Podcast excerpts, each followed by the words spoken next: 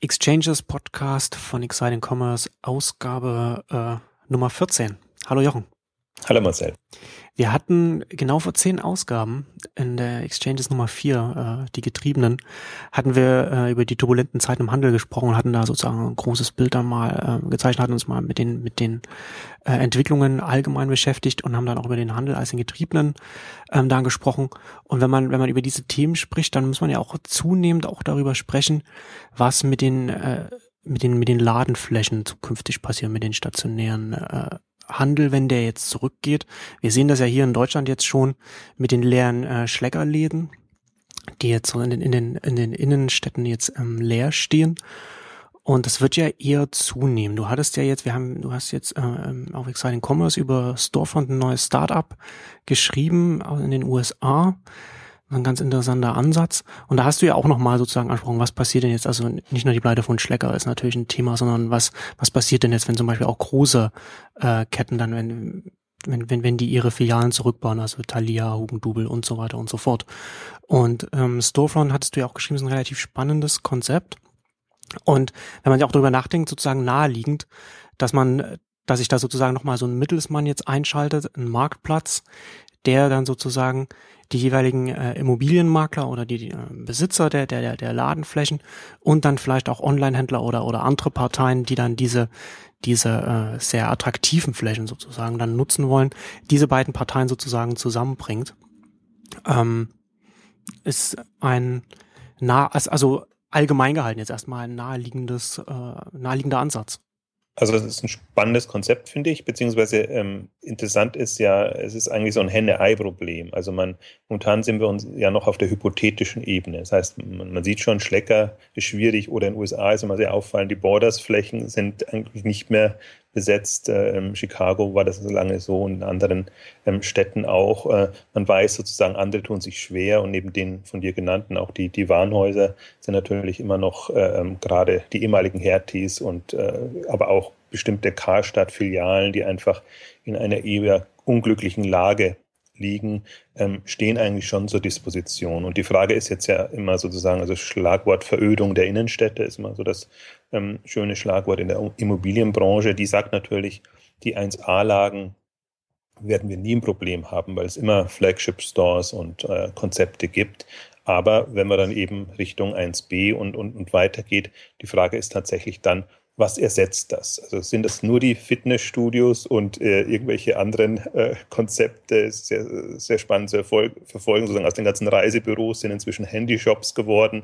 Die Handyshops weg, dann werden Starbucks-Filialen ähm, da, da reinkommen. Also das ist ähm, schon eine Frage, ob man nicht einen anderen Weg findet. Und, und das Storefront ist sehr spannend, ist ein sehr junges Startup in den USA, im letzten Jahr, Ende letzten Jahres gegründet, jetzt eine Finanzierung bekommen, das eben, sie nennen es Airbnb für lokale Handelsflächen. Das ist ein bisschen übertrieben, finde ich, aber die, die Grundidee ähm, finde ich spannend, sozusagen, dass man das, was an freien Flächen oder an, an Flächen, die zur Zwischennutzung da sind, äh, einfach dem Markt anbietet. Und äh, was läge näher sozusagen, als das dem Online-Markt anzubieten, ähm, der ja in irgendeiner Form eine eine ähm, Offline-Komponente braucht. Das ist meine, meine Grundüberzeugung. Ich glaube nicht, dass er, dass er Filialen braucht und dass er sozusagen sehr, ja, sehr eben, fixe genau. Angebote braucht. Aber irgendwas sozusagen, wo er auch ähm, eine Anlaufstelle bietet. Und sei es temporär, saisonal temporär, für bestimmte Aktionen. Also ich kann mich so richtig nicht mit dem Wort Pop-up-Store anfreunden. Deswegen versuche ich das immer zu vermeiden, weil Pop-up klingt immer so, ähm, so künstlich. Also ich glaube, es kann ein integraler Bestandteil eines Online-Konzepts sein, dass man einfach sagt, zu bestimmten Zeiten bietet man auch stationäre ähm, Anlaufstellen an. Und wie auch immer das dann aussieht, das kann Showroom-Charakter haben, das kann eventartig inszeniert werden, das kann einfach nur ein Treffpunkt sein. Also ich kann mir da eine Fülle von Modellen vorstellen, aber wie gesagt, ist ein Henne-Ei-Problem. Solange man nicht weiß, welche Flächen überhaupt zur Verfügung stehen. Kein Onliner ist jetzt in der Lage, sozusagen, äh, ja, Immobilien-Scout-mäßig sozusagen durch die Lande zu ziehen und zu gucken, äh, welche Filialen, welche Flächen sind da. Und dann ist halt eine tolle Chance für so ein Startup. Also ich weiß jetzt nicht, wie das, wie das in den USA aussieht, äh, ausschaut, aber Ähm, so von meinem Gefühl her würde ich jetzt sagen, also, also das, das, das Konzept, grundsätzlich erstmal die Herangehensweise von, von Storefront ergibt Sinn, aber ich habe so ein bisschen das Gefühl, dass sie ihrer Zeit noch voraus sind oder voraus sein könnten, um, um es, dass, dass es jetzt wirklich schon für sie funktionieren könnte. Oder siehst du das anders? Nee, wann, wann muss man damit beginnen? Also ich hätte mir das sogar schon früher gewünscht, dass das da ist, weil es ist ja immer, wie gesagt, diese Henne-Ei-Problematik. Wenn man es nicht sammelt und nicht ähm, signalisiert, da gibt es diese Flächen, dann tut man sich sehr, sehr schwer. Aber wenn man jetzt, ähm, also ich war jetzt im, im, im, letzten Jahr oder Ende letzten Jahres in, in, in Miami und, und in, in Chicago sozusagen, wenn man da mal durch die wirklich äh, zentralen äh, Straßen geht und einfach sieht, ähm, was frei steht und, und was verfügbar ist. Und das ist wirklich von, von groß bis klein. Also dass diese okay. ehemalige Kaufhäuser ähm, sind da bis zu kleinen Filialisten, Spezialgebieten. Also ich denke jetzt mal gar nicht so sehr, Amerika ist ja auch sehr stark in, in, in Richtung ähm, Malls und, und sozusagen äh, Flächen auf der grünen Wiese, um die denke ich jetzt gar nicht mal, sondern wirklich so das ist auch näher an dem, was eigentlich dem deutschen Markt relevant ist, Innenstädte. Und ich fand das ganz, ganz, ganz spannend. Äh, ähm, vor kurzem war ich in Wien ähm, und in, in Wien gibt es eigentlich auch in der, der zentralen ähm, Einkaufsstraße, Maria-Hilfer-Straße 47, die nennen das M47 Mega Pop-Up Store. Ich weiß gar nicht, ob das in diesen das so reinfällt. Aber ich habe online leider nichts gefunden dann sozusagen. Aber die waren gerade in der Umbauphase sozusagen. Ich habe dann nur gesehen, vorher war ein Gola-Store ähm, oder, oder eine Zeit lang zumindest äh, das da drinnen.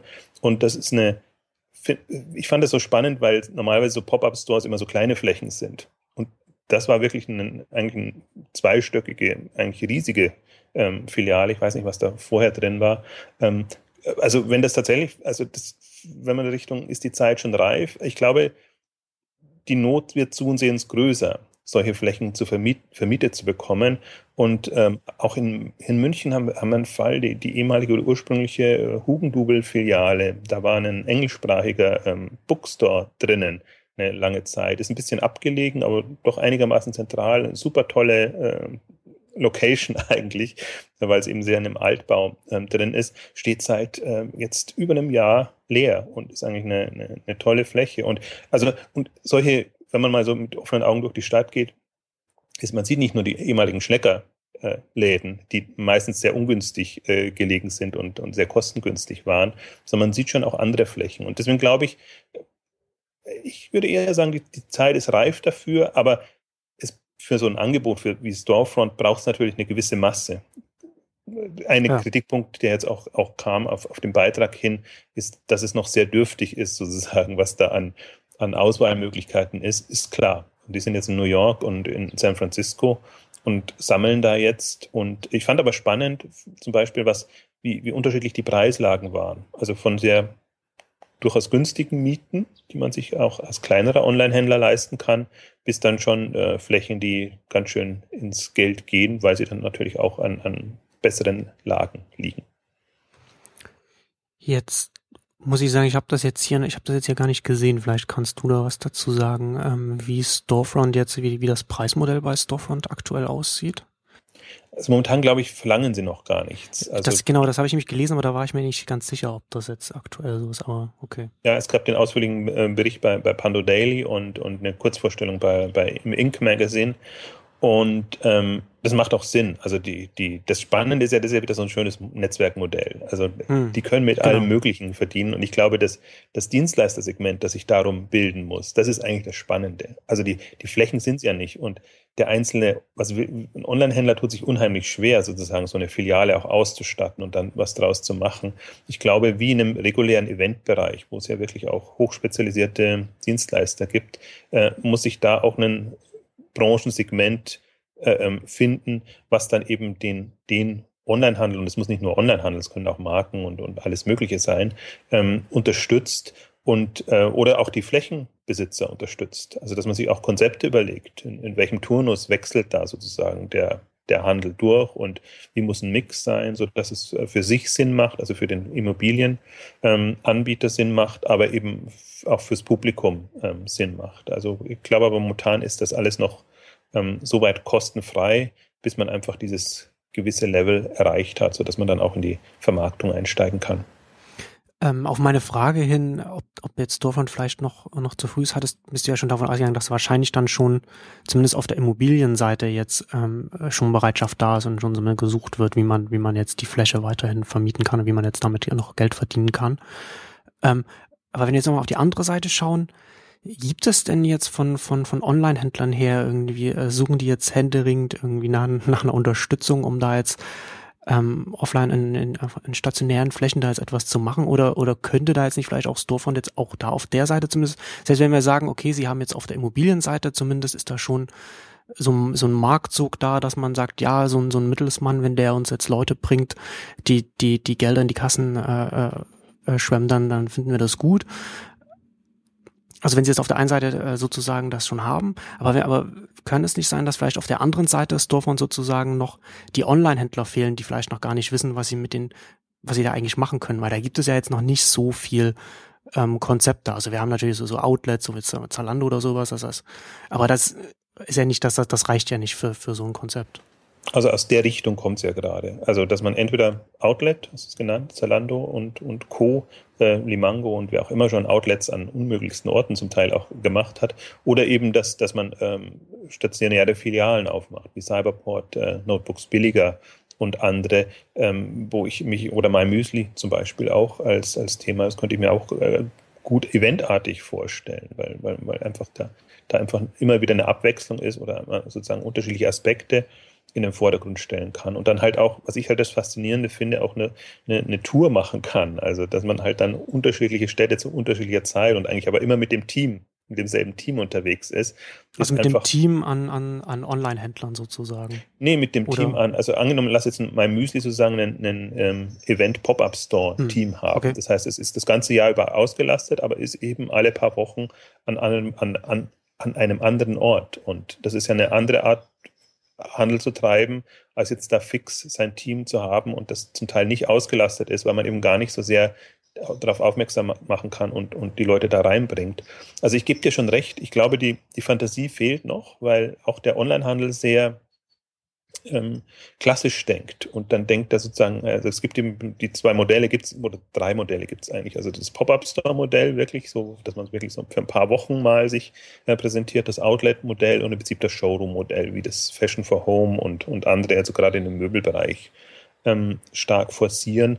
Und ähm, das ist aber, das, das, das ist sind drei von ganz wenigen Richtungen, in die man denken kann, aus, aus meiner Sicht. Also deswegen, ich bin eher ein Freund, das in Richtung Events und eventartige ähm, Verkaufskonzepte oder auch Präsentationskonzepte äh, zu denken. Und ähm, deswegen glaube ich auch, braucht es da Unterstützung, also im, im Sinne von, also Aufklärung, ich, sag mal, Aufklärung ist das bessere Wort, ähm, welche Optionen und Möglichkeiten man hat. Wobei ich schon, ich würde es gar nicht würde da fast ein bisschen widersprechen. Auf der Immobilienseite ist natürlich auch eine gewisse Flexibilität gefragt. Also ich glaube, dass, dass, dass ein klassischer äh, Immobilienvermieter ähm, wahrscheinlich nicht das Risiko eingeht, sozusagen nur auf Kurzfristvermietungen zu setzen. Das heißt, da braucht es im Prinzip auch nochmal eine, eine Komponente, da braucht es im Prinzip einen, einen, äh, einen, Dienstleister oder einen Makler sozusagen, der vielleicht sogar dem, dem, äh, dem Eigentümer sozusagen das komplett abnimmt in der Vermietung und dann sich überlegt sozusagen, wie er es dann zweitvermarktet. Das finde ich eigentlich mit das Spannendste, dass man einfach sagt, man hat so quasi die übliche Flat-Vermietung, Monatsmiete ähm, und überlegt sich dann, wie man das saisonal über die Zeit und äh, je nach äh, Nachfrage entsprechend vermarktet. Ich glaube, da kann man nochmal ein gutes Modell draus machen. Das geht ja dann schon so ein bisschen auch in die Richtung, ähm, was, was äh, Living Social in den USA mit seinem, mit seinem Clubhaus macht, wo sie dann ja auch so das Haus sozusagen hergerichtet haben und das dann sozusagen den, den, den Händlern oder den, äh, also sozusagen die, die Räumlichkeiten bereitstellen, damit, damit man auch Deals in einem größeren Rahmen machen kann, als man, als man sonst ähm, an, an Möglichkeiten hätte. Genau, ein gutes Beispiel hatten wir auch äh, darüber geschrieben oder du hattest darüber mhm, geschrieben. Ja. Ich glaube auch, das ist, das ist die zweite äh, große Chance, dass man es eben nicht als als temporär oder, oder, oder, oder vielleicht zweitklassige Flächen sieht, sondern dass man sich wirklich Konzepte wie das Clubhaus überlegt oder das, das äh, also jetzt weiß ich nicht, ob es genau ist, aber gehen wir mal davon aus, dieses mega Pop-Up-Store-Konzept da in Wien, ähm, wäre eins. Also, dass, dass man wirklich ähm, sich nochmal auch, auch Labels überlegt. Und ähm, ich sehe das so ein bisschen auch durchaus was, äh, ich meine, es gab nicht immer Einkaufszentren, äh, Malls und es gab auch nicht immer Flächen auf der grünen Wiese, Fachmärkte und alles. Also ich kann mir durchaus vorstellen, dass sich da neue Kategorien ähm, entwickeln, ähm, wo man, oder für mich ist fast auch in, in anderen Bereichen so, dass was, was im, im, im Kontext vom Beta-Haus oder in diesen, diesen äh, ähm, Friend, äh, Vernetzungs, äh, ähm, Büro, äh, ja. Möglichkeiten. Mir fällt jetzt der also Name Also muss man vielleicht irgendwie noch dazu sagen, so Beta House ist ein, ist ein Coworking Space, also wo, wo äh, Startups und, und, und Selbstständige hingehen können und sich dann einen Tisch mieten können zum Arbeiten. Ist aber auch noch, noch ein Café und, und auch ein Veranstaltungsraum und ich glaube mittlerweile, sie, sie machen auch so, so auf, auf, auf niedrigem Niveau so Risikokapitalgebung. So, also ein Ort an äh, der oder verschiedene Orte gibt es ja Beta-Häuser, gibt es in verschiedenen Beta-Haus gibt es in verschiedenen Städten zur äh, Vernetzung der Startup-Szene äh, und der lokalen Szene. Genau, also auch die, durch die Freiberufler und viele Selbstständige ja. getrieben, die einfach so nicht den, den klassischen Anschluss an eine Bürogemeinschaft haben.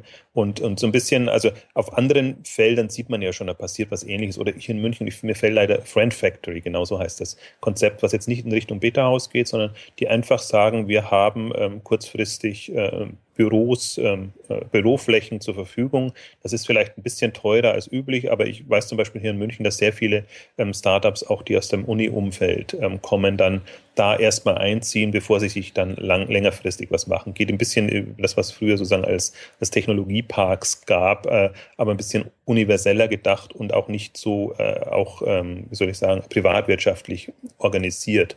Ähm, das heißt, ich glaube, diese, diese ähm, ja, flüssigeren Konzepte oder, oder fällt auch da das Wort jetzt gerade nicht ein, also diese ein bisschen pulsieren äh, und, und, und nicht mehr diese starren fünf, zehn Jahresmieten und, und Flächen. Ich glaube, das ist genau das, was ja, man, man kann nicht mehr so weit in die Zukunft planen. Also genau. als Immobilienentwickler muss man das, aber man muss sich halt dann überlegen, welche äh, Formate und, und Konzepte machen dann Sinn, um, um eine sehr stark sich wandelnden äh, äh Marktumfeldern dann entsprechend punkten zu können. Wir hatten das ja auch schon vor, wir hatten das vor längerer Zeit, glaube ich, auch im, im, äh, auf Exciting Commerce. Ähm, diese, es gab, ich weiß gar nicht, wann da, wie lange das her ist. Ich glaube, das war sogar noch Ende 2011 oder so. Das hat diese eine eine eine Studie äh, aus aus der Immobilienbranche, ich glaube aus aus der Schweiz war es, wo es auch darum ging, ähm, um den Bau neuer neuer Einkaufszentren, wo dann auch bei den Einkaufszentren, wo dann das was was man vielleicht halt als als Branchenfremder auch nicht weiß, so dass dann natürlich so ein Einkaufszentrum äh, dauert natürlich, also kann man natürlich äh, sich, sich auch so herleiten, auch wenn man sich nicht, wenn man nicht die Zahlen kennt, aber das braucht ja auch eine Weile, bis sich das dann refinanziert hat, ja, also so fünf, sechs Jahre, bis man, bis man dann sozusagen auf den, sozusagen die Eingangsinvestitionen wieder rein hat. Und da ist ja dann auch sozusagen die Frage dann als nächstes, also werden überhaupt noch neue Einkaufszentren gebaut? Lohnt sich das überhaupt noch? Ähm, und, und daran anschließend, wir können ja sozusagen von den Flächen, die jetzt vielleicht, die bereits bestehen und jetzt und jetzt frei werden, kann man ja so könnte man ja äh, drei Klassen unterscheiden. Also zum Beispiel zum einen die Einkaufszentren, die Malls, was du sagst in den USA, die dann auf der grünen Wiese gebaut werden, also außerhalb der Stadt. Die Einkaufszentren, die in der, die in den Städten, die in den Städten drin sind, und dann noch die die einzelnen Flächen, also direkt äh, an, an direkt an der an der Straße dran sozusagen. Und da äh, wäre dann sozusagen dann auch naheliegend, dass dann wahrscheinlich dann für die für diesen jeweils drei Klassen, die man da jetzt äh, vielleicht unterscheiden kann, dass sich da dann unterschiedliche äh, Dinge dann sozusagen dann entwickeln. Also genau vom Format, aber im Prinzip auch von den äh, von der Länge der Vermietung, also von der Vermietungsdauer. Genau. Ich finde das spannend, weil gerade bei euch in Berlin ist ja gerade so ein Boom äh, von Einkaufszentren, wenn man jetzt um, um Hauptbahnhof und, und sozusagen sehr, sehr zentral, ich glaube, das, das, das ist der Trend, dass die jetzt sehr stark in die Zentren gehen oder eigentlich fast an jedem ähm, Bahnhof, Hauptbahnhof habe ich das Gefühl, ist, ist jetzt so eine, ein Einkaufszentrum entstanden in den letzten Jahren, teilweise mit einem neuen Format. Ähm, aber die, die, äh, die Studie, die du angesprochen hast, die ist noch gar nicht so lange her, also Ende letzten Jahres, die, hm, okay. oder Anfang dieses Jahres, glaube ich. Ähm, das ist auch spannend sozusagen, oder generell, die, die sind ja auch in der Not. Also denen fallen ihre Ankermieter weg. Die, die gar nicht so sehr, genau. glaube ich, dass das Grundkonzept nicht funktioniert, aber das, was sie attraktiv macht, dass man eben weiß, da ist ein Mediasaturn drin, da ist ein Thalia oder, oder früher waren es die, die großen Kaufhäuser, sozusagen, die die Magneten sind.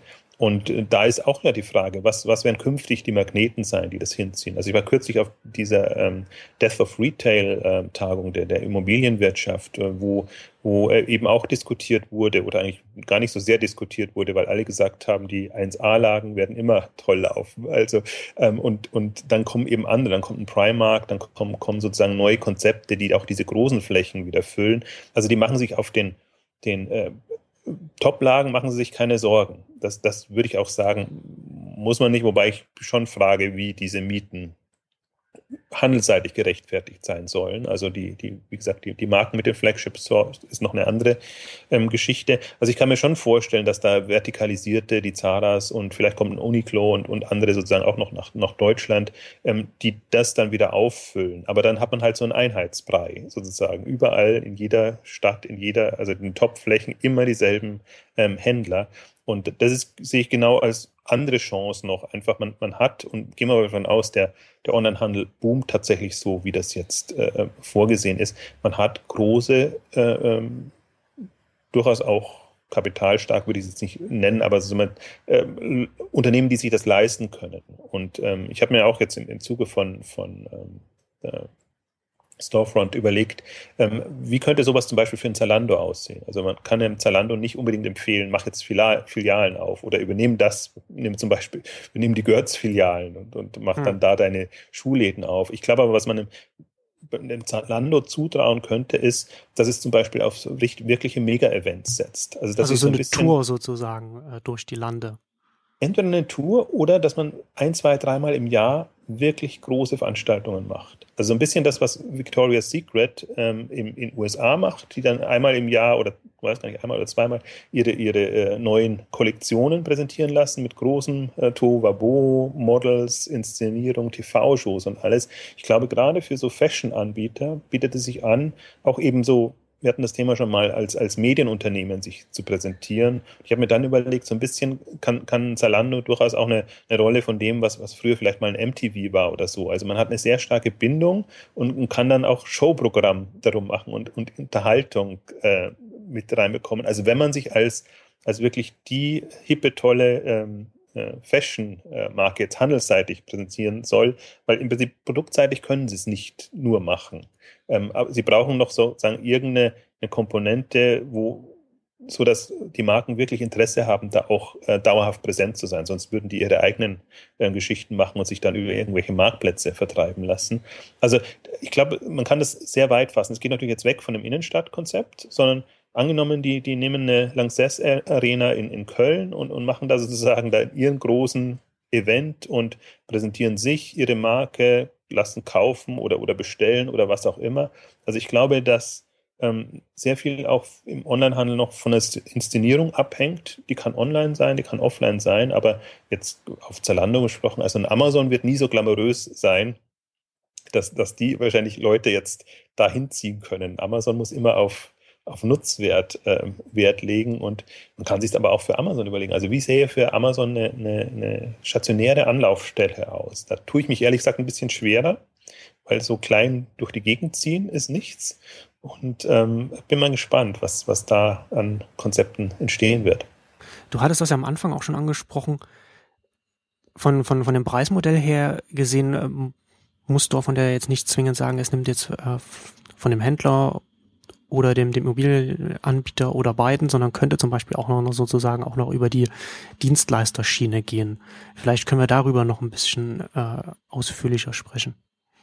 Also ich kann mir vorstellen, dass man einen zweiten Marktplatz aufbaut, wo man wirklich sagt, äh, da sind dann alle, die in dem Rahmen relevant sind. Und das können durchaus auch ähm, Immobilienvermittler klassischerweise sein, also die, die einem da mit Rat und Tat zu bei, beistehen. Aber ich kann mir eben auch vorstellen, dass komplett neue Bereiche sind. Also Leute, die sich in der Stadt auskennen, die einfach sagen, ähm, da und da macht es Sinn, ähm, das hinzubekommen. Also das, was man gerade für kleinere Händler, wo man sich es wahrscheinlich nicht leisten kann. Also ich kann mir vorstellen, oder wenn man jetzt in Richtung dieses Zalando-Modell mal weiterdenkt, dass man da wirklich sagt, man hat einen eigenen Bereich, in den man investiert, so ein Event-Team oder ein Team sozusagen, das sich genau um diese, diese Entwicklung ähm, kümmert. Also im Prinzip auch, auch die, McDonalds und Restaurantbetreiber haben ja genau solche Teams, die einfach da ähm, in, in den Städten gucken, wo können wir oder Starbucks, wo die nächste Filiale aufmachen können oder beziehungsweise ähm, beurteilen können müssen, macht der Ort Sinn für uns aus den und den Gründen.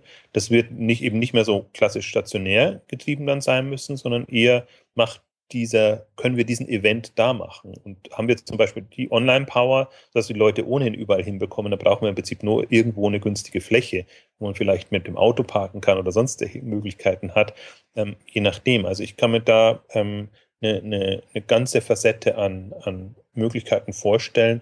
Und ich bin mal sehr gespannt, also wie ähm, das Modell aussieht. Also sie vermarkten sich so als Airbnb für den für die stationären Flächen. Also vielleicht gehen sie dann auch in eine ähnliche Richtung und Airbnb meistens wissen es hat ja sozusagen äh, Provisionsmodelle.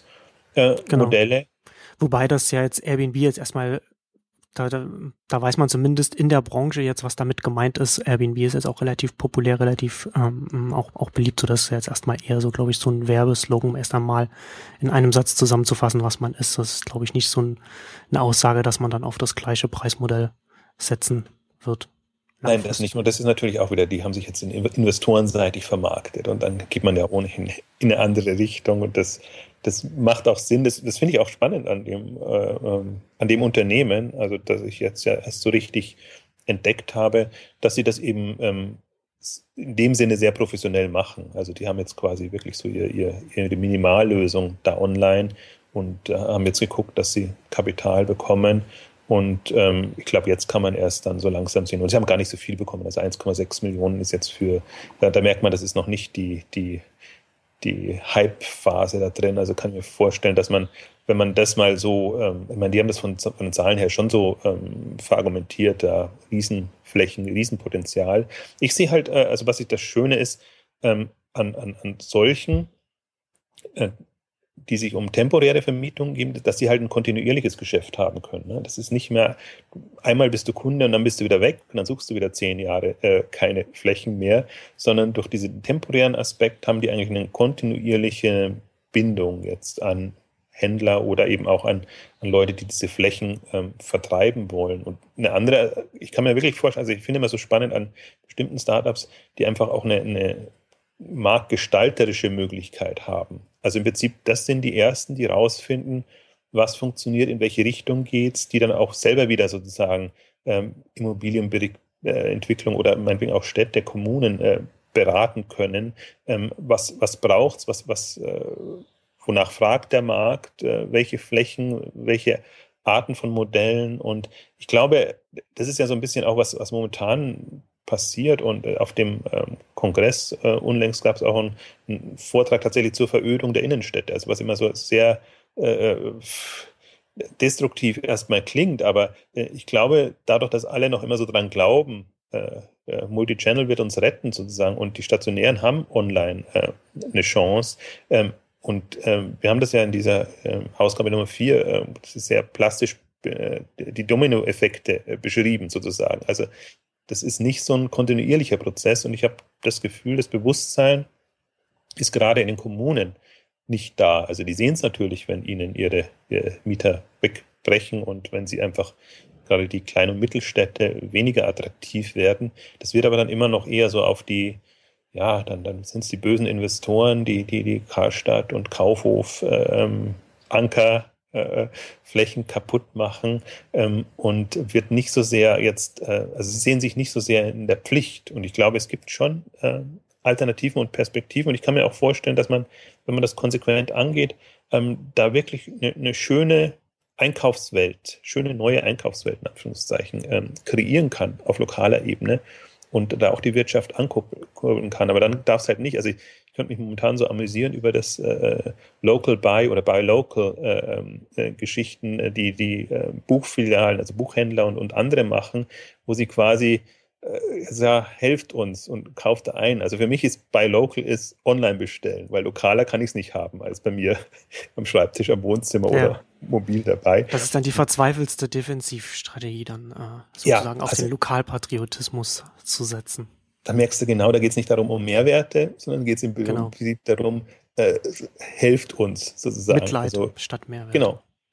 Also um es jetzt, um es jetzt mal richtig böse zu ja, sagen. Es ist, aber das ist plastisch. Mitleidsstadt Mehrwerte ist eigentlich die, die Strategie dabei. Und das ist, also ich, ich, ich, verstehe die, den Punkt und, und das ja. soll man jetzt gar nicht so äh, lächerlich machen. Äh, das ist, äh, also ich, ich leide mit denen, die da lokal ja. sozusagen nicht mehr vorankommen. Das ist nicht der Punkt, aber die Frage ist, wie, wie kommt man da raus? Und zum Beispiel eine andere Facette ist tatsächlich auch noch äh, Untervermietung und, und Flächen sozusagen für andere ähm, reservieren und zu sagen, da ist unsere Event-Area und, und da bieten wir euch sozusagen im Monatstakt, im, im, im Vierteljahrstakt immer wieder was anderes. Und gerade zum Beispiel so für, für den Buchhandel finde ich das einfach spannend, wenn man einfach sagt, äh, monatsweise oder quartalsweise, äh, die haben ja die annähernden äh, Bereiche, also das, was, was so ihr, ihr, ihr äh, wie nennt man es nicht Papiersortiment, sondern ihr, ihre Schreibwarensortimente, ihre Geschenksortimente, ihre Spielwaren, ihre Kalender und was weiß ich, was es alles gibt. Also die, die machen das ja schon ohnehin durch, beziehungsweise die haben jetzt den Kalenderbereich so ausgeweitet, dass der quasi neun bis zehn Monate im Jahr werden Kalender verkauft, weil das einfach margenträchtige Geschichten sind. Also ich glaube, das kann man kompakter machen, wenn man es geschickt macht. Und dann nimmt man halt meinetwegen auch ein Reisebüro, dann wenn es sozusagen, äh, wenn die Reisezeit ist, äh, mit rein und da muss man nur ein bisschen weggehen, einfach von diesem klassischen starren ähm, Filialdenken. Und äh, wie gesagt, deswegen sehe und diese Ausgabe ja auch eher so eine perspektivische Ausgabe. Da ist eher so Aufklärung gefragt und so ein bisschen ähm, die Leute zum, zum Denken ähm, bringen. Da ist sicherlich noch Zeit, also da gebe ich dir recht. Das hat sicherlich noch so zwei, drei, vier, fünf Jahre vielleicht auch, auch Zeit. Aber ich glaube, wenn man das ähm, aktiver angeht und begleitet, und das meine ich eben auch mit, mit gestalterischer Möglichkeit. Ich, oftmals hat man immer das Gefühl, man ist so, so das, das Opfer der Entwicklungen. Ähm, ich glaube aber, man hat durchaus die Möglichkeit, ähm, da, wenn man sich wirklich mal nüchtern die, den Zustand betrachtet, sich auf Entwicklungen einzustellen und dann einfach Strategien zu entwickeln, die auch ähm, langfristig ähm, standhalten. Und ich glaube, so eine Strategie mit, mit kurzfristigen Wechseln, die ist, ist viel nachhaltiger auf Dauer als eine, wo man sagt, die guten alten Zeiten und wir brauchen sozusagen unsere Kontinuität. Du hattest ja, du hattest vorhin schon angesprochen, dass du dir jetzt zumindest jetzt noch nicht so richtig vorstellen kannst, wie es zum Beispiel für, für ein Amazon jetzt, äh, wo da so ein Platz für ein Amazon wäre in so einem Konzept, wie es jetzt das Storefront jetzt ähm, versucht. Was, was ich mir jetzt gerade noch überlegt habe, was, ein anderer großer Player, bei dem es viel naheliegender wäre, jetzt da sowas ähnliches zu machen oder vielleicht auch bei Storefront irgendwann einzusteigen oder es irgendwann zu übernehmen, äh, wäre Rakuten, die ja so, die ja vom Marktplatzansatz her sehr, äh, sowieso schon kommen. Und die kleinen Händler, die Rakuten ja ansprechen will, für die wäre ja gerade so eine, so, so, so, so ein, was du jetzt angesprochen hast, so, so, so ein Dienstleistungsangebot, wo dann halt schon, wo es dann lokale Teams gibt, wo man dann sofort äh, Ansprechpartner hat, was, was man da machen könnte. Ähm, für die wäre das natürlich dann äh, sozusagen noch viel attraktiver als jetzt für, für ein großes Amazon zum Beispiel. Ja, beziehungsweise ich hätte jetzt, als Amazon, äh, habe ich nochmal, das mir nochmal ins Denken gebracht, sozusagen, hätte ich auch genau so gesagt, äh, Amazon würde die Rolle des Einkaufszentrums oder des, des Warenhaus haben und dann die Unterflächen haben. Aber das ist nicht das Amazon-Konzept. Deswegen Rakuten liegt eigentlich näher. Im Prinzip auch eBay wäre wär so ein Kandidat, der das machen könnte. Aber die gehen ja alle weg von der, von der Handelssicht in, in eine reine Produktsicht. Und die kommt, also das ist natürlich dann wieder kontraproduktiv, weil da braucht es genau die, die Marken und, und die Labels und im Prinzip eine, eine, eine da, deswegen finde ich so ein Zalando ist besser positioniert, um, um, um sowas anzugehen, aber ich sehe es auch schon. So, wenn, dann ist es ein Rakuten, wenn, dann ist es durchaus alle Marktplätze. Also alle, die nach wie vor noch äh, auch Händler sich präsentieren lassen, also Shop-Portale oder wie auch immer. Also man muss ja nicht, äh, also wir stehen ja am Anfang der Entwicklung. Also man kann sich durchaus vorstellen, dass es ein paar ambitionierte auch, auch Marktplatzplayer gibt, ähm, die sich das antun. Also im Prinzip, das, das, äh, es geht darum, Flächen anzumieten und weiter zu vermarkeln. Das ist nicht viel anderes, als was die online auch machen, sozusagen den, äh, die, die, die Händler zu gewinnen und dann entsprechend den Traffic ähm, zuzuleiten. Und ich glaube, bestimmte ähm, also wirklich gute Marktplatzplayer und so viele gute gibt's ja gar nicht. Also deswegen sind ja jetzt die, die, die Amazons und, und, und Ebays eigentlich immer noch die prägnanten. Die haben, die haben ja eigentlich, das müsste ja ihr USP sein, sozusagen. Wir haben den Traffic oder wir können der Treiber sein und bringen euch dann entsprechend ähm, die, die, die Nutzer ähm, entweder online in die Läden oder wo auch immer hin. Also ich glaube, dass das online zu einer riesigen Verteilstation wird im, im, im Laufe der Zeit, hm. wo man sehr gut kanalisieren kann. Und je mächtiger man sozusagen sind wir wieder beim Thema, seinen Knoten hat, eine Relevanz hat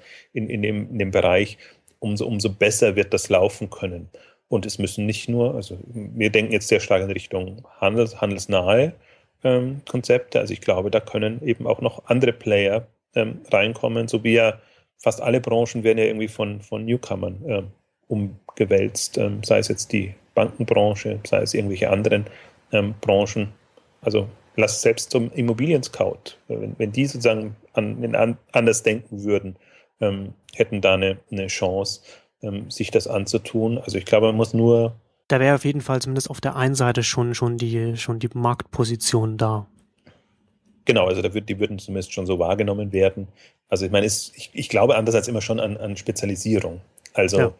deswegen so Storefront mit dem speziellen Retail-Handelsfokus ähm, hat schon nochmal was anderes als jetzt ein allgemein Immobilien-Scout. Ich weiß gar nicht, wie, wie stark Immobilien-Scout überhaupt bei Gewerbeimmobilien ist oder wer da die Anlaufstelle ist. Ich hatte noch nie die, den, den Punkt und die Frage. Ähm, also das, das sind so die, glaube ich, die, ich, ich finde aber am weitesten oder am spannendsten äh, durch die, die Exciting Commerce Events musste ich mich auch so ein bisschen mit befassen, sozusagen, wo sind Locations und wo kann man sozusagen da reinkommen. Im Eventbereich gibt es das zum Teil schon, zumindest, äh, dass, dass sich alle präsentieren, welche, welche Möglichkeiten man in den jeweiligen Städten hat. Noch nicht so, dass man wirklich ähm, ja, komplettes abgenommen wird. Das gibt es leider nicht. Und ja, auch sehr auf klassische, zum Beispiel Events jetzt in, in, in diesem Fall ähm, fokussiert. Ich glaube, die, die, diejenigen, die da so ein bisschen offener rangehen ähm, und nicht nur bestehende Märkte bedienen wollen, also dann eben in dem Fall Konferenzveranstalter oder im, im Handelsbereich eben jetzt das, was es schon im Handel gibt, sondern so ein bisschen überlegen, kann man nicht auch äh, da, da ein bisschen offener rangehen und dann einfach dadurch quasi einen Markt äh, kreieren. Ja, du hattest ja das ähm, schon gerade angesprochen, so als du jetzt meintest, da vielleicht gibt es ja auch andere äh, Player, die dann äh, so dann die Treiber werden. Da hatte ich jetzt spontan eher noch eine ganz andere Richtung, nicht im Immobilien-Podcast, sondern eher so eine Richtung so ähm, so Community-Anbieter. Also jetzt, also wie das jetzt online zum Beispiel so Facebook und Twitter und sowas sind ja durchaus auch so so so, so Durchlauferhitze für Themen und teilweise auch auch für den Handel, was was äh, was, was so den was so die Reichweite angeht. Und da wäre auch durchaus denkbar, dass ich dann jetzt ähm, auch in diesen in, in diesen diesen Hybridformen zwischen zwischen Offline und Online oder beziehungsweise zwischen ja Online und und stationären Handel äh, stationären Flächen meine ich, sich da dann vielleicht auch äh, ganz ganz neue äh, Vernetzungsmöglichkeiten entwickeln, ganz neue Community.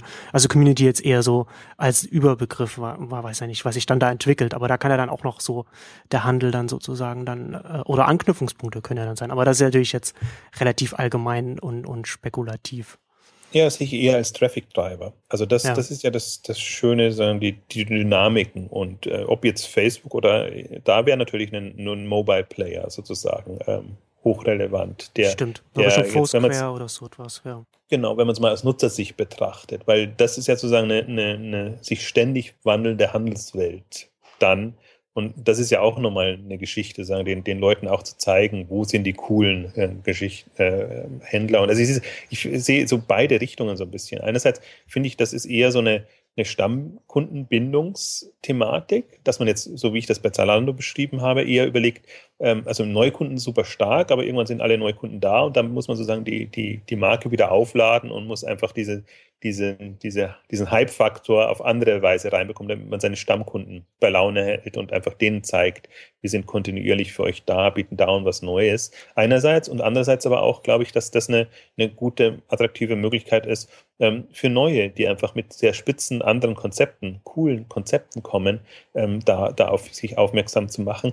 Ich habe noch einen Aspekt vergessen bei, bei dem Zalando-Thema, weil es, es gab mal so eine Meldung sozusagen irgendwo, keine Ahnung, Japan, glaube ich, oder war das, dass das ein Shop schon äh, bezahlen lassen hat, damit man überhaupt reinkommt, äh, zum Beispiel. Also solche Events, man kann sich durchaus vorstellen, dass das Leute einfach, wenn, wenn das Angebot entsprechend ist, ähm, dass die Leute auch dafür zahlen dann und, und da reingehen. Also dann hat man nicht mehr so die klassische äh, ähm, Ladensituation, sondern durch das Eventartige einfach eine andere Möglichkeit, da mitzuspielen. Und ich glaube auch, also deswegen kommt es sehr stark auf diese, diese Marke an. Wenn, ich, wenn du natürlich äh, ähm, Online-Laden 24 bist und, und irgendwie gar nichts hast, dann wirst du auch nicht diese Attraktivität hin, hinbekommen.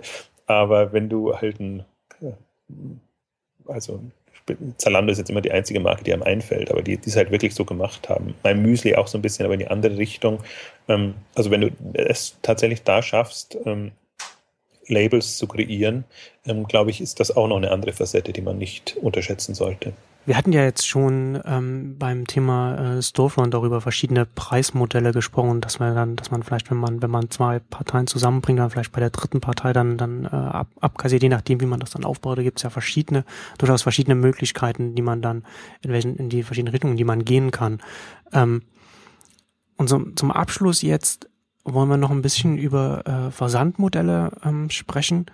Und du hattest mir im Vorfeld gesagt, dass du dir in letzter Zeit so ein bisschen Gedanken darüber gemacht hast, wie man sozusagen so, so ein Free Shipping Network aufbauen könnte. Also, also eine Möglichkeit, in dem Produkte versendet, äh, versendet werden können, ohne dass, ohne dass Händler und Kunde zur Kasse gebeten werden.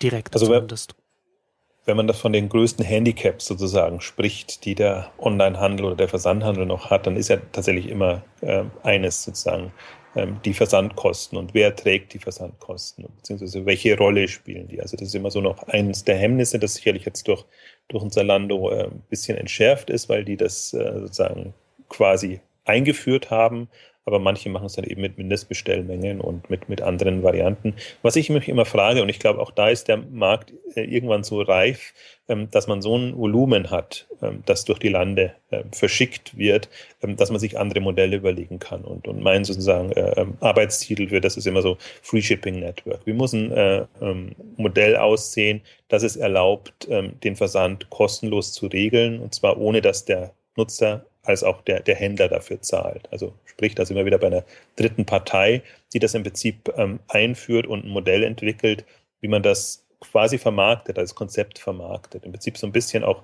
auch wie Payment oder, oder andere Angebote äh, ja als Service vermarktet werden.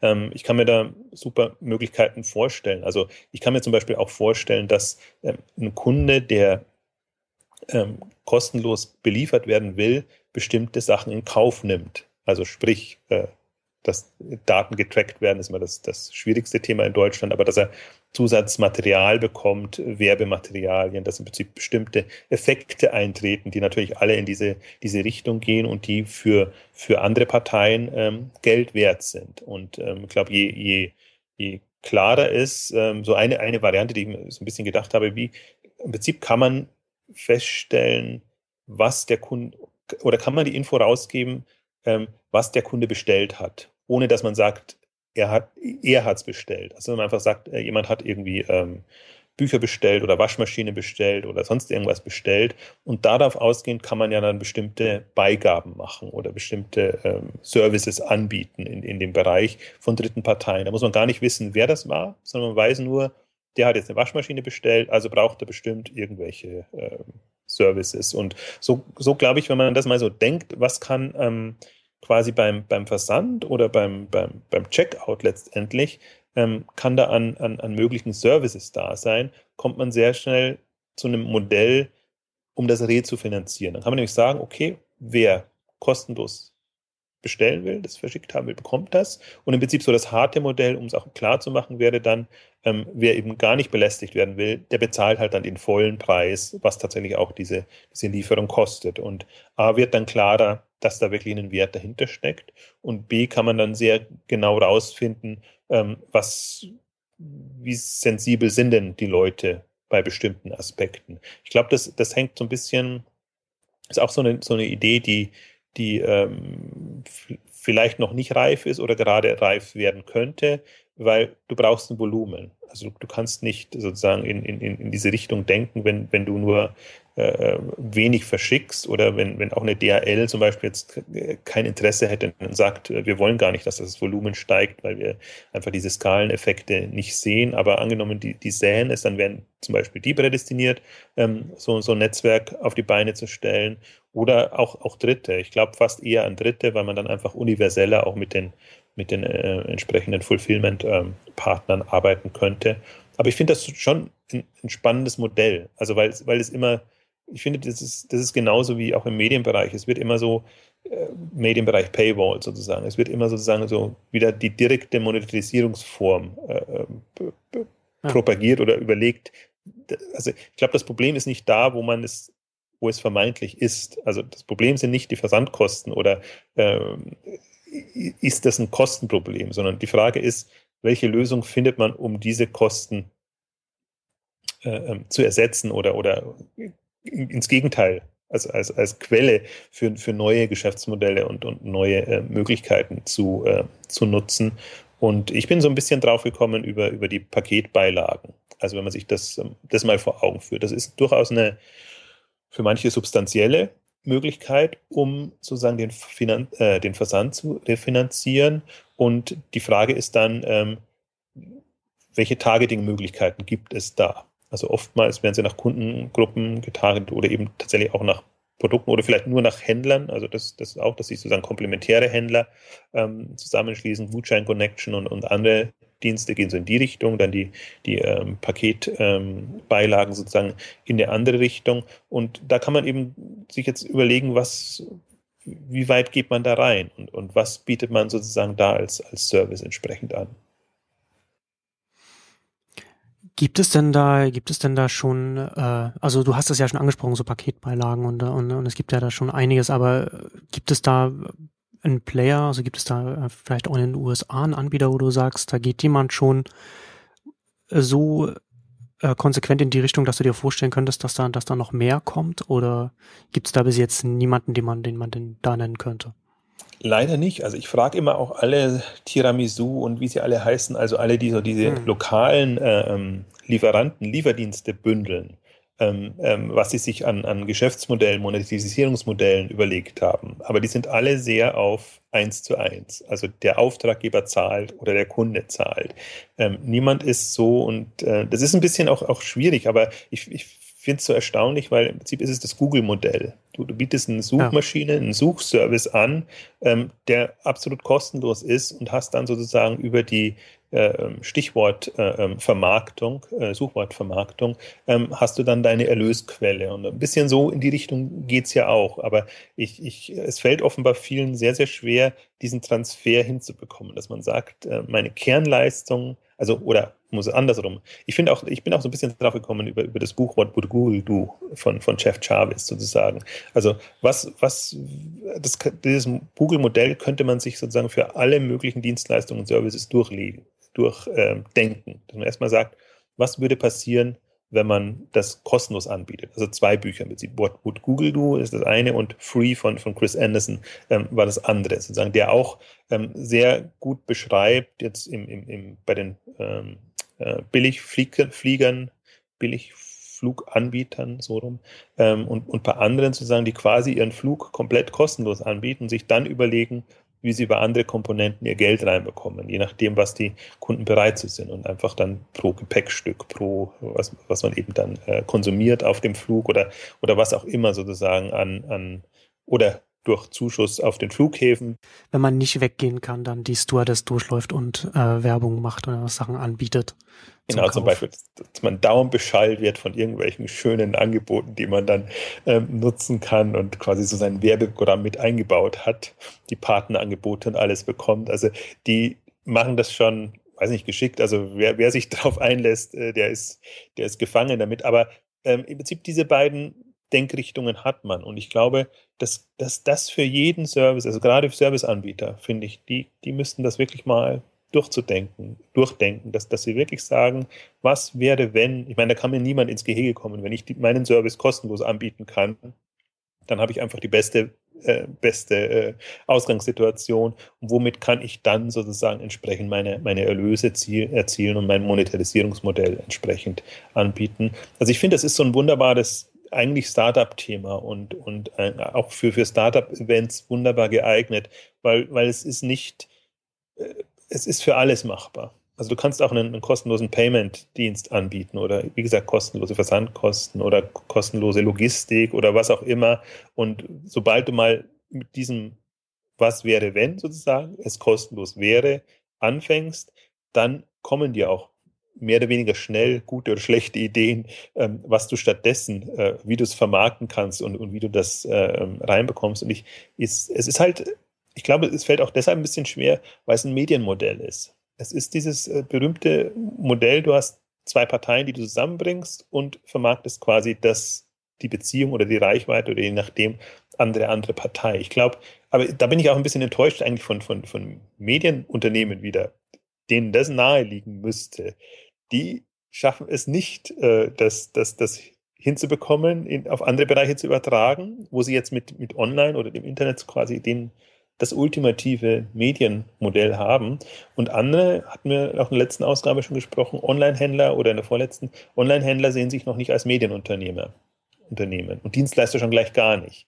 Und die unterschätzen so ein bisschen, dass sie eben über, über Internet und Online-Kanal, wenn man das so ausdrücken will, einfach jetzt quasi ein Mediendienst sind und dann eben auch entsprechend auf beiden Seiten in die Akquise gehen können und sich das, äh, das äh, sozusagen ihre, ihre Lösquelle so ähm, maßschneidern können, dass es zielführend ist.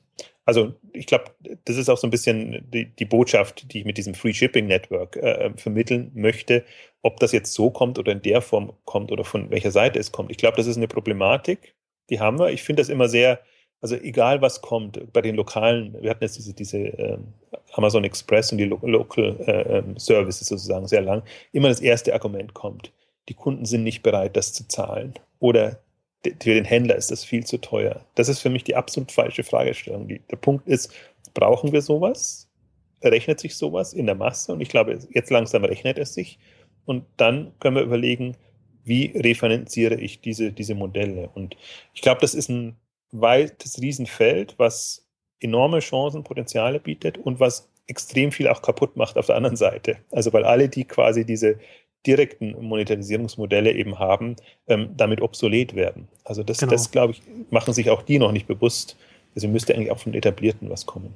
Genau, das ist ja dann das, das ist ja dann das Problem für, für Leute, die dann, also für, für Anbieter, die dann auch so direkte Bezahlmodelle dann äh, setzen, dass sie dann sozusagen dann von der Seite äh, angegriffen werden und dann sozusagen dann darauf reagieren müssen. Also das ist nicht, ähm, ich glaube, äh, Horace Didio hat das mal so, so asymmetrische Konkurrenz also Asymmetric genau. Competition bezeichnet, was es, was es ganz gut trifft, was das Problem dann sozusagen darstellt, wenn die, wenn, wenn, wenn nicht Produkte oder, oder, oder Angebote äh, äh konkurrieren, sondern, sondern Modelle miteinander konkurrieren. Ähm, Geht auch wieder in den Disruptionsbereich ja. rein. Ne? Also, genau, dass man wirklich genau. wieder von unten kommt mit, mit den super günstigen, wo man erstmal sagt, äh, absurd, überhaupt, überhaupt nur so zu denken oder das, das rechnet sich für uns nie von, von der Marge oder von irgendwelchen anderen ähm, Kostenstrukturen. Und genau, asymmetrische Konkurrenz sozusagen, das kommt dann quasi, es kommt immer, also deswegen ist es auch immer schwierig, nur die direkte Konkurrenz im, im Auge zu behalten, sondern es kommt immer von der Seite und es kommt von irgendeiner anderen Richtung, wo man es nicht erwartet. Und ähm, die Frage ist immer nur, wie viel Fantasie hat man oder hat man schon? Ähm, ich glaube, also das sind für mich alles so auch, das sind auch Netzwerkthemen. Ne? Also deswegen auch, auch jetzt zum, zum Beispiel äh, ähm, ähm Live-Shipping Network, äh, ähm, ja. äh, Free Shipping genau. Network, genau. so wollte ich, wollte ich sagen. Ähm, weil, weil es wirklich, glaube ich, nur im Netzwerkkontext ähm, funktioniert. Nur dann hat man die Möglichkeit, auch entsprechend die, die dritten Parteien entsprechend einzubinden. Aber das ist, glaube ich, auch bei dem Thema auch zum einen das Potenzial, also dass es dann in der Masse dann äh, funktionieren kann, wo man das sagt, das, das, das ist doch äh, Wahnsinn. Aber auf der anderen Seite ist das auch das Problem, zumindest äh, so das Anfangsproblem, was wir halt auch vorhin schon bei Storefront angesprochen hast, da hat man hier ja auch noch, vielleicht noch viel stärker noch so, so ein Henne-Ei-Problem. Man kann ja jetzt nicht zum Beispiel sagen, okay, wir wollen das jetzt anbieten, wir haben jetzt aber zum Beispiel nur für den Ballungsraum, gut, man könnte sagen, man kann das irgendwie erstmal nur für den Ballungsraum Berlin anbieten oder so, dass man das so lokal dann irgendwie oder regional dann so ausrollt. Aber gerade am Anfang äh, stelle ich mich, stelle ich mir das hier so relativ äh, äh, kompliziert oder, oder relativ, ne, nicht kompliziert, aber zumindest aufwendig vor, da erst einmal äh, sozusagen die Angebote zu bekommen, damit sich das dann, damit das dann alles funktioniert. Genau, also das ist aber die klassische Marktplatznetzwerk-Problematik, ähm, Thematik. Deswegen gehört das genau. ja auch zum Schwierigsten, sowas aufzubauen.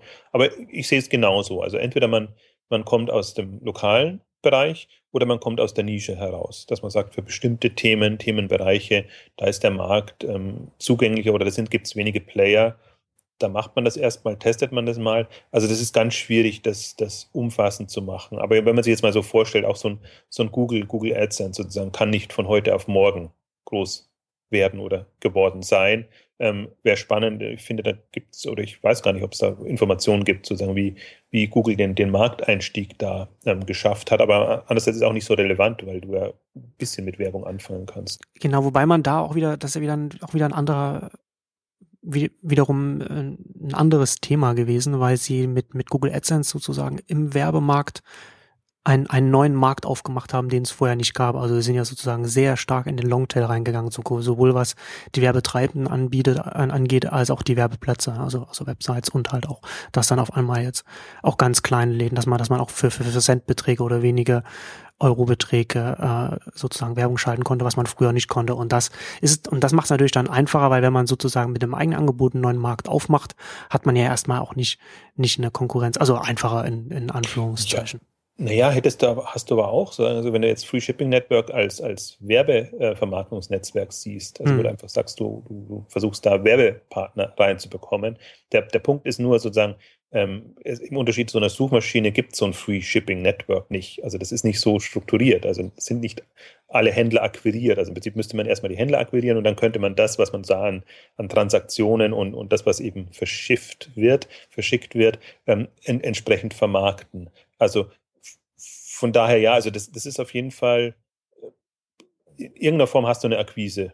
Äh, Geschichte oder du musst in Vorleistung gehen. Also deswegen ist das ja auch eher ein, ein Modell, was eher ein VC-Modell sicherlich, wo man sagen muss, also wie auch Storefront oder, oder andere sozusagen, wo man einfach sagen, man sieht da einen Markt oder ein entstehendes Feld, was, was enorm ist und, da lohnt es sich zu investieren oder auch nicht. Also das muss man entscheiden und ja, äh, dann, dann hängt es davon ab, wie die, wie die Lösung aussieht. Aber die Ambition zu haben und in diese Richtung zu denken, das finde ich eigentlich mit, mit das Spannendste.